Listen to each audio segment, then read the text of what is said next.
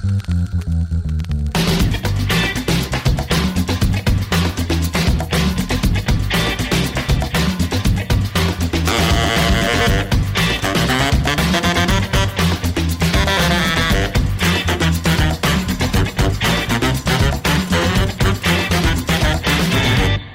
humanos que se encuentran al otro lado. Están escuchando Maléficas, un podcast donde destruiremos los cuentos de hadas con los que te criaste, dándole una mirada fresca, actual, lógica y, por qué no, feminista. Por este lado se encuentra una de sus dos maléficas, Maureen. Y el día de hoy me acompaña en cabina nuestra genial productora, Lucy Weddings. ¿Cómo estás? Estoy súper feliz de estar acá representando a la raza en nombre de Soar, quien se fue a cazar dragones y a preguntarle a Ariel cuál es el tono de su cabello. No sabemos qué marca es, pero estamos en eso. Así que sintonícenos luego. Nos encontramos grabando desde Seattle Café and Podcast Studios, lugar donde la magia sucede. Y esto no podría suceder sin su apoyo, por lo que les pedimos que, si quieren ayudar a que el podcast sea muchísimo mejor episodio tras episodio, pueden ayudarnos suscribiéndose desde nuestro perfil de Anchor con una donación mensual desde los 99 centavos hasta los 10 dólares americanos. Solo vayan a anchor.fm slash maléficaspodcast y denle clic al botoncito que dice support. El día de hoy es un día súper importante. Destriparemos a la princesa de Disney, que es mejor como nos- conocida como la primera prepago, la rosita de todo Disney. Este, la chica que quiso salir del campo y vivir en la gran ciudad, o al menos dejar de vivir en una choza. Y la única hasta ahora que sufre del síndrome de Estocolmo. Bienvenida, la bella. Hace muchas lunas, una bruja le ofreció una rosa a un príncipe, como si fuese otro episodio de The Bachelorette. El príncipe, quien era el único que estaba para abrir la puerta, la rechaza. Y esta lo maldice a ser siempre una bestia hasta que alguien tenga las santas bolas u ovarios de amar su cara de culo. Uf, años después, en un pueblo cercano al castillo, se encuentra Bella, una hippie come libros que se la pasa oliendo flores y hablando con las ovejas. Y además es, por supuesto, la más linda del pueblo, junto con unas trillizas medio putongas. Y ¿Medio además, bueno, sí, es cortejada, o mejor dicho, acosada por el ultra machista de Gastón, un cazador súper inepto que cree que las mujeres solo sirven para hacer 70 cosas, el 69 y cocinar. Bien ahí. Bien ahí, Bella llega a la casa y encuentra a su padre, Maurice, quien está construyendo algo súper mega inútil y que le dice que quiere ir a ver si se lo puede vender a Microsoft o no sé a quién se lo quiere vender. Puede ser que Apple. Puede ser. Y que por tanto la va a dejar sola. Y bueno, allá ella, Maurice, quien claramente no fue el inventor del GPS, se, se pierde en el bosque y es perseguido por una manada de lobos. Súper desesperado, termina por refugiarse en el castillo de la bestia, quien no está muy feliz de que le invade el rancho y lo secuestra. Es la mejor manera de hacer amistades, ¿sí o no? Claro, usurpas mi casa y te quedas en ella Y contra tu voluntad. Para siempre. De vuelta en la aldea, Bella se da cuenta de que su papá ha desaparecido y se va a buscarlo, terminando en el castillo encantado de la bestia. Y por encantado me refiero a que todo en ese castillo tiene vida, hasta los plomeros. La bestia tiene encerrado a Maurice y le dice a Bella, o se quedan los dos o se queda uno solo, pero alguien se tiene que quedar encerrado. Aplicando la teoría de que más es mejor. A lo que Maurice le dice a su hija como todo buen padre, marica, vete para la casa y déjame aquí. Pero Bella dice, no, yo me quedo, vete tú. La Bella, como buena prepaga original, vio potencial y la bestia ha hecho un juego magistral de psicología inversa. Buenísimo. Haciéndole honor al síndrome de Estocolmo, Bella y Bestia intentan convivir dentro del palacio. Hacen de todo. Comen avena juntos, este, o lo que parece ser avena. Yo pensaba que este tipo tenía plata. Se lanzan bolas de nieve para drenar la frustración y el estrés por coronavirus y tienen la escena de baile más memorable del mundo. Y bueno, al final terminan enamorándose. Normal.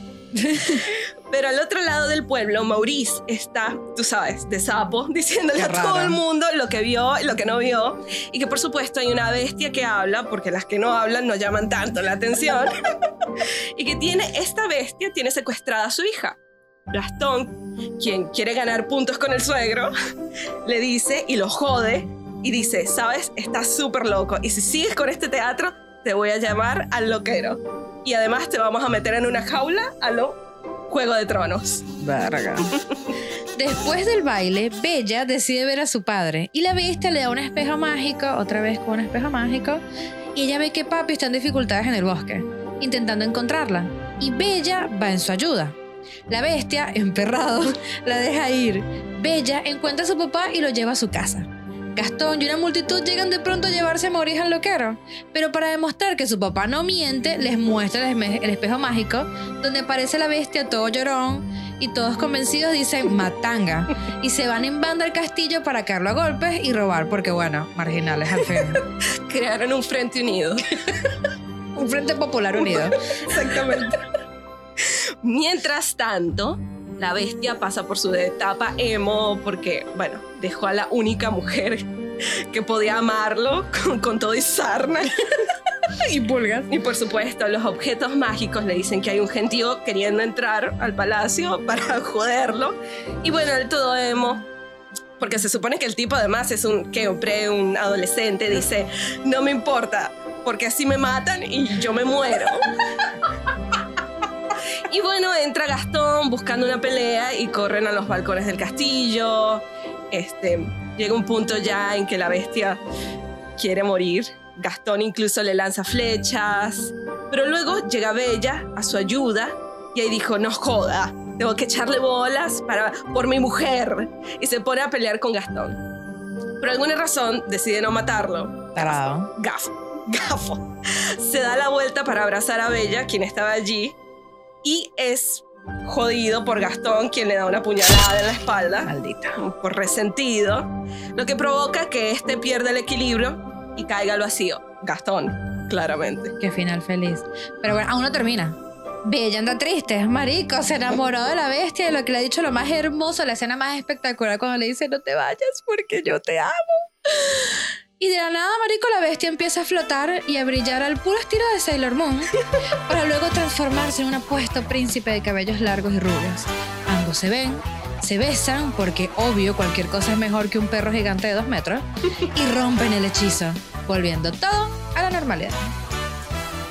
Este cuento es un poco agridulce porque yo estoy aquí pensando en el pobre de Chip, la tacita que es hijo de la señora Pot, quien tiene como 70 años y Chip tiene como 4.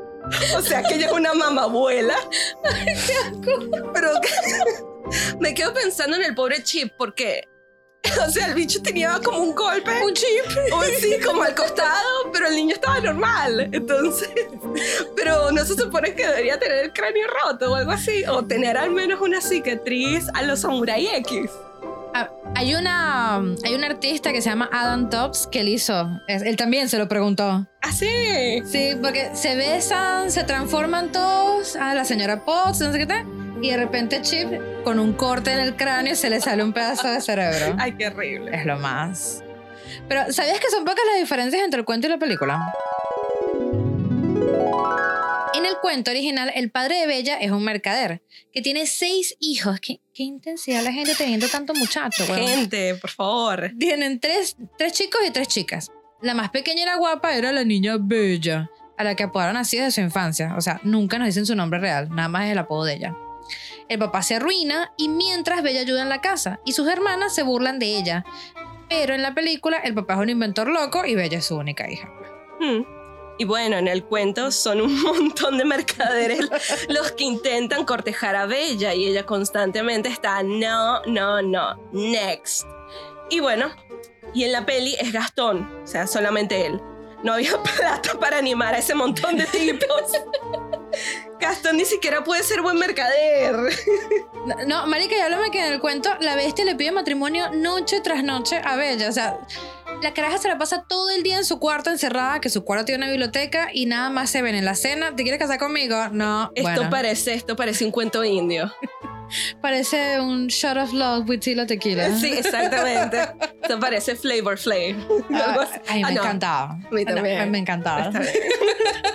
Placeres culposos.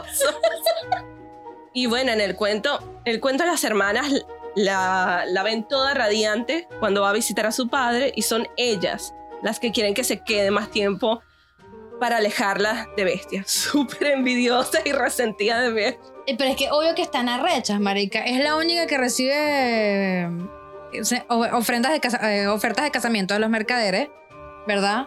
Y de la bestia también. Y es como, esta mamá hueva, nosotras somos mayores, o sea, ¿qué onda? Estamos más buenas. Yo tengo un tema con este cuento. O sea, este cuento me encanta, pero a la vez, a la vez hay demasiadas discrepancias. Me refiero un poco a espacio-tiempo. Porque yo veo, o sea, al inicio se nota que Bestia tiene que unos 15 años, pero nunca se habla de cuánto tiempo estuvieron como en, en eso de que estaban convertidos. Bueno, eh, yo estaba leyendo y supuestamente, ¿verdad? La maldición. esta es la discrepancia que hay entre película animada y película original, que se dieron cuenta de eso y dijeron, vamos a arreglarlo. Cuando llegan, le dice que la maldición va a durar hasta que cumpla 21 años, que se va a empezar a desflorecer la rosa. Pero entonces, si después dicen 10 años después, pa- no, Lumière dice que han estado una década, algo así. Ajá. Entonces es como el príncipe tenía 11 años. Exacto. Y aparte de eso, vas a ser una bruja tan mamagüeva de maldecir un Exacto. niño. Es un niño, weón. No solo eso, sino que, o sea, él era un príncipe porque él estaba abriendo la puerta. Él no, él no tiene plata, él no tiene sirvientes. ¿Qué hace él abriendo la puerta? Además, en tu casa no te dijeron que a la gente no se le abre la puerta en las noches. A, la gente- a los extraños no se le abre la puerta, punto. ¿Pudo haber sido un testigo de Jehová? Que hubiese sido peor que una bruja. Eso o alguien perdiendo el Herbalife. Porque sé que lo peor, bueno, la bruja al menos lo vio y le dijo, ¿sabes qué? Estás maldito. Pero los de Herbalife se hubiesen quedado allí. Marico, y se llevan la mitad de plata que hay en ese castillo. Exactamente, pero mi, mi problema es ese. O sea, si el príncipe tenía 11 cuando esto ocurrió, entonces, cuando volvió a ser príncipe, luego de haber sido bestia por tanto tiempo, ¿qué edad tiene? Tiene 21 con la mentalidad de niño de 11. Se supone que tiene 21, pero fíjate, hay otro error que es, viste, cuando Bella está recorriendo el castillo, que hay una foto de un príncipe súper guapetón. Sí, Ese es el príncipe al final. O sea, ¿qué pasa? es, Si- es muy raro. ¿Ves? Es muy raro. O sea, se desconvirtió, le hicieron esa foto y luego se volvió a convertir en bestia o qué onda. Porque entonces si pasó una década, ¿cómo nació Chip? Porque Chip tenía que, tenía que seis años cuando todos volvieron a la normalidad, pues, se ve re pequeño. Entonces, ¿de dónde nació Chip? Por osmosis. Pero, bueno, ponte que Chip tuviese un año cuando nació. Pero pasaron 10 años, debería tener 11. No sé. Eso o no tenía los nutrientes, o sea, no recibió nunca los nutrientes suficientes y quedó enano. No sé qué nutrientes hay en la porcelana No china, sé. pero No sé, bueno. debe ser algo maravilloso. No, tremendo. Igual, o sea, a mí me gusta la Bella porque creo que era una de las pocas, bueno, creo que es una de las pocas princesas que la verdad muestra algo de cerebro. O sea, lee. Yo siempre fui una muchacha que estaba en mi casa, nunca salí con las demás prostitutas de mi clase a la playa o qué sé yo, o andar ahí troleando en una discoteca. Y a mí me gustaba quedarme o leyendo libros o jugando videojuegos. Exacto. ¿Ves? Entonces es como que, wow, la bella es alguien con el que yo me puedo relacionar, excepto por el animalismo, ¿no? Pero, ¿sabes? Bueno, lo malo es que Bella, bueno, dice que leía, pero para mí leía los dos únicos libros que había en, esa, que habían en ese rancho. O sea, yo, o sea, puedes decir que la mujer leía bastante, pero si leía los mismos dos libros, eso no cuenta. Yo conozco mucha gente que solo ha leído la, no sé. 50 sombras de Grey. Oye, sí, exacto. Y que bueno, se leyó todo, todo Crepúsculo y toda la saga y todos los libros se lo leyeron y bueno, para mí eso no es leer. Bueno, pero también la gente que vio Harry Potter, vamos a, a juzgar todas las sagas Es, bueno, es cierto. por su fandom. Mm, No puedes hacer eso. Sería, estaría muy mal, está muy mal. Está muy mal. Pero hábleme, o sea, hablemos de la canción de Bella de no quiero vivir más en una provincia, estoy obstinada a esta vida provincial. Sí, es súper, súper ridícula. O sea, yo entiendo, o sea, no sé. Yo escucho la letra y es así como que, pero marica, salte de ahí entonces. Pero es que no entiendes que esa época era la Francia así toda campirana, ridícula, 1700 por ahí. Las mujeres no tenían derecho a hacer un carajo, sí o sí se tenía que casar. y morirse por la peste. Y bueno, pero al final, morir. pero al final terminó en un castillo mágico. Bueno, O sea, viste no salió tan mal. que hacerse Pero- la huevona te permite ganar cosas. Pero ¿por qué decimos que es la prepago original? O sea, para que la gente entienda, si hay personas que no son venezolanas que escuchan este podcast, una prepago es una mujer que ofrece su compañía a cambio de obsequios. ¿Ves? Entonces, Bella ofrece su compañía a la bestia y él a cambio le dio la biblioteca más sádica que yo he visto en toda mi puta vida. Wow, no, no pedía demasiado ella. Bueno, Bibliote- libros y avena. Eso era lo único que ella necesitaba. Bueno, pero fue la primera prepago. No sabía que podía aumentar el juego, a pedir joyas, botes, un viaje, una casa a Grecia. Sí, bueno, pero ella igual estaba, o sea, ella se supone que está huyendo de una vida provincial, pero igual ahora va a estar en una vida unida al castillo y a un marido. O sea, sin ofender a mi marido que anda por ahí. Este, esa no es la vida que tú estabas diciendo que querías o que no querías. Pero ella sabía en realidad que tenía derecho a hacer o decir, no, eran los 1700. Pero si leía y leía bastante, debía haber leído algo sobre algo, algo que le permitiera pensar un poquito más allá de hablar con las ovejas y andar comiendo flores. Pero no, no sé, yo ahí sí creo que la literatura era bastante limitada para las mujeres. O sea, podías acceder a cierto tipo de literatura. No podías acceder a, no sé, literatura, no sé, de izquierda. Wow. qué sé yo, que le dijera no, el proletariado y la cuestión. No, Que al sol de hoy mucha gente no debería tener acceso a eso, no, por lamentablemente. favor. Por favor. Dejen de enseñarlo en las universidades, hagan el favor. es un cuento adorable. Debo admitir, o sea, está súper bien hecho y hay muchos personajes. La mayoría en este caso tienen algo de personalidad, a pesar de que... Y esto me di cuenta de esto al ver la película recientemente. O sea, una, una escena de manoseo entre dos objetos inanimados así detrás de la cortina, que es cuando Lumière y su novia, que es el plumero, están ahí manoseándose. Muy Y yo me quedo así como que, wow, Disney, te saliste con la tuya. En esta época de, de Snowflakes, no, no sería válido. No, y no vistes eh, cuando el plumero vuelve a ser humano. Ah, ah, sí, hacer un man en la... Es el típico putidisfraz francés. Me encanta, me encanta. Disney fue más allá. Sí. Ellos marcaron esa tendencia y ahora el putidisfraz por elección. Justo hoy, el día que estamos grabando, que es Halloween, vamos a ver muchos putidisfraces franceses. Sí, bueno, yo apoyo el disfraz, la verdad, la Yo gente puede hacer lo que quiera, este, pero sí me pareció súper rancio que hay muchas escenas que son un poquito, no quiero decir explícitas porque no lo son, pero sí son como eh, el teasing, el- o sea, que son traviesas y es re extraño porque, no sé, siento que no va, con, no va con el humor de Disney, pero para la época que la gente podía salirse con la suya con eso, supongo que está ok, porque no es tan obvio. Igual uno no capta eso cuando es niño, lo vas captando más grande, como me pasó a mí con Tambor de Bambi. Pero ese es para otro episodio. Yo voy a hablar de mi desprecio por Tambor más adelante. Y es por eso, es por cosas como estas que nuestra generación de millennials viejos está tan jodida.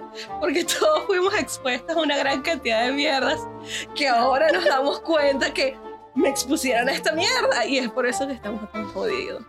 Como las canciones de NSYNC y de los Backstreet Boys de los 90. Exactamente, que al sol de hoy Backstreet Boys todavía sigue siendo conciertos y es lo máximo. Me encanta. Es lo máximo. Yo estaba enamorada de Brian. Yo estaba enamorada de Nick, pero después cuando crecí, mis gustos también crecieron. Yo era, me gusta un refined sugar daddy como Kevin.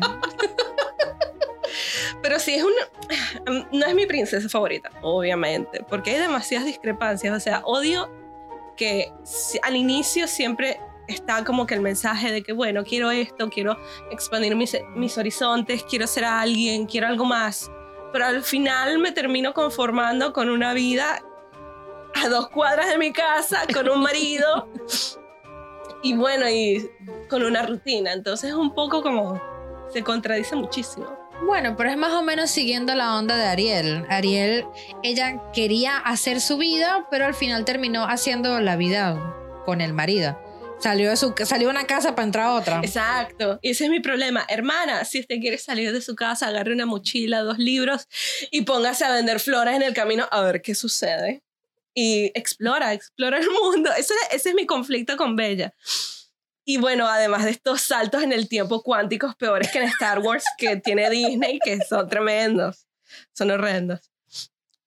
Eso fue todo por el día de hoy. Les recordamos que un nuevo episodio sale cada viernes en Anchor, Spotify, Apple Podcasts y demás. No se olviden de suscribirse en cualquier plataforma en que nos oigan y de seguirnos en Instagram, arroba maléficas podcast.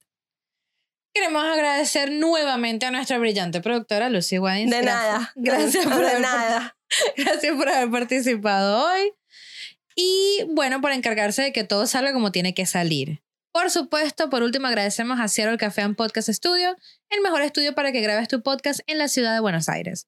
Están ubicados en el barrio de Palermo Soho y si quieren venir a grabar o disfrutar de un café o algún muffin, que están buenísimos, pueden mandarles un DM al Instagram arroba seattle.ba. Nos vemos en el siguiente episodio y recuerden que la felicidad está al alcance de la plata. Perdón, de una lágrima. Vaya que altera el verte Gastón, tan cabizbajo y tristón. Ser como tú todos quieren Gastón, aunque les des un trompón.